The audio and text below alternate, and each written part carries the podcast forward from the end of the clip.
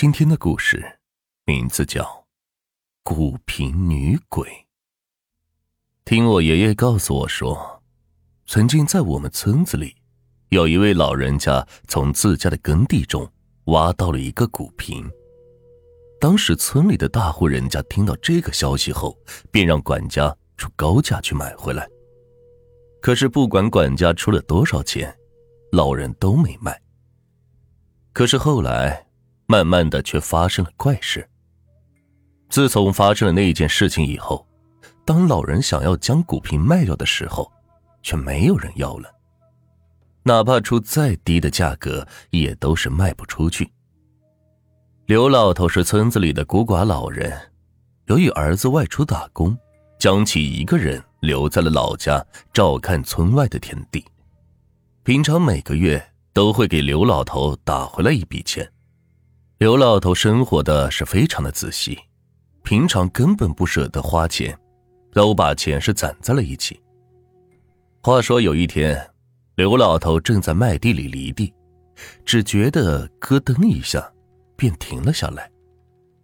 刘老头走到犁器的下面，将泥土拨出来后，才发现，竟然有一个瓷器在下面。刘老头便伸手将下面的瓷器给捡起来，丢在一旁，准备继续犁地。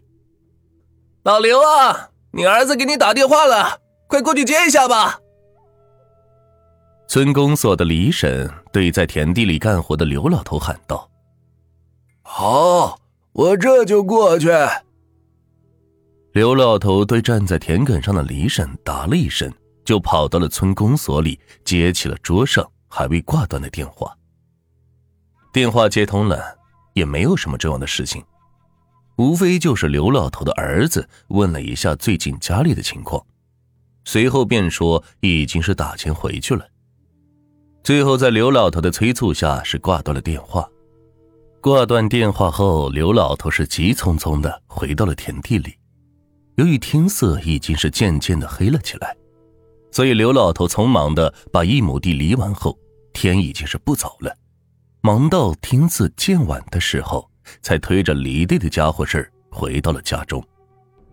将中午的剩饭热了热，吃了几口的刘老头是突然想起了下午的时候那个瓷器，随后便走出屋子，从院子的犁器上面拿起了瓷器，在灯光下是仔细的看着。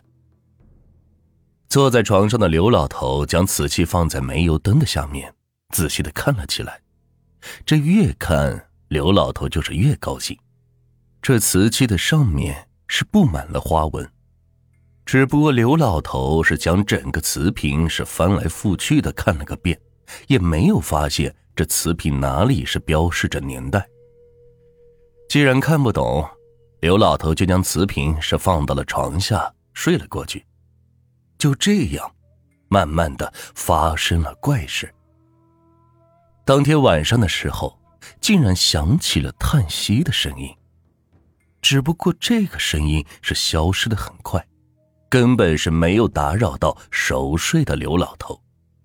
直到第二天，刘老头睡醒后，便拿着瓷瓶给村子里的老大哥们是看了看，这是众说纷纭，有的说这并不值钱。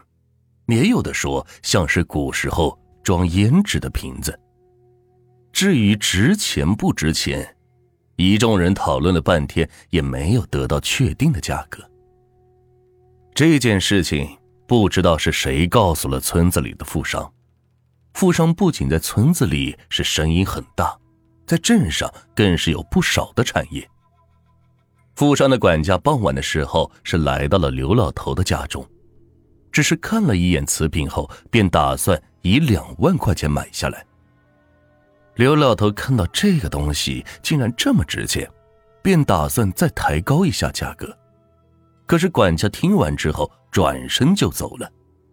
刘老头也是不着急，认为既然自己的东西是值钱的东西，肯定是会有人要买的。等到管家离开后，刘老头就关上门。是躺在了床上睡觉了。半夜的时候，刘老头觉得尿急，便起身急匆匆的跑到了院子中小便。由于天上的月亮非常的亮，所以刘老头也就没有开灯，就跑到了院子中方便。等到走出来准备回到屋子里的时候，突然是听到了一个奇怪的声音。这个声音仿佛是女人啼哭的声音，从屋子里传来，声音中满是怨恨和伤心。刘老头听到这里，便提着裤子，急忙的朝着屋子里跑去。哎呀，谁在里边？给我出来！刘老头快速的跑到屋子里，对着里边是喊着，可是屋子里除了摇晃的煤油灯，却看不到任何一个人。女人的哭声也就在刘老头的喊叫下是消失了。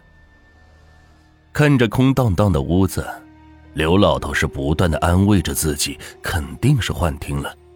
如果不这样想，那该如何解释刚才所听到的声音呢？就这样。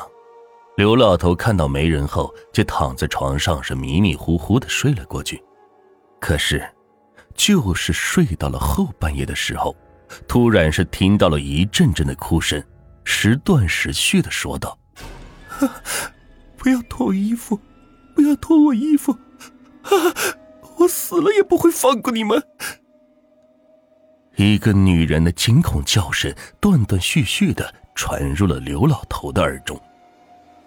刘老头躺在床上，听着这个怪异的声音一个晚上。天刚蒙蒙亮后，便逃出了家里。惊恐无助的他，是跑到了村子里的张大仙家中。这个张大仙是一个外来户，住在村子里，他是很少外出，只不过一般只在家中是帮着村子里四周的人处理着一些怪事。此时的刘老头就跑到了张大仙的家中，将昨天晚上的事情是告诉了张大仙。张大仙听完后，就跟着刘老头是来到了家里。张大仙来到刘老头的家中，一眼就看到了床下的瓷器，便走过去拿起来就想在地上摔，可是却被刘老头给拦住了。原来刘老头见到张大仙想摔自己的宝贝后，就制止了他。可是后来听张大仙说完后，还是将瓷器是埋在了地下。原来张大仙发现瓷器中竟然住着古时的巫女，因被人强奸致死，则怀恨的将冤魂寄宿在了瓷瓶中。如果有生人拿着这个瓷瓶，更是会被锁魂，严重点全身腐烂死在自己的家中啊！刘老头听完张大仙说完后，顿时是倒吸一口凉气。如果不是自己发现及时的话，后果是不堪设想。随后，谢过张大仙后，刘老头便掏出钱塞到了张大仙的手中。张大仙临走之前是嘱咐刘老头，一定要将古瓶是埋到柳树下，可以借助柳树的阴气，将女鬼是禁锢在柳树中。但是一定要三尺深，不然的话是困不住女鬼，反而是遭到她的报复。刘老头听完后，便送走了张大仙。好在村头就有一棵十几年的柳树。刘老头拿着锄头、铁锹，是来到了村口，便挖了一个三尺深的洞穴，将古瓶是扔了进去。这还不放心的刘老头，又用铁锹是多挖了几锹。确认超过三尺后，才给填土。后来事情正如张大仙所说的，女鬼再也没有纠缠过刘老头，只不过经常有人在村头是可以听到女人的哭声，但是却看不到人。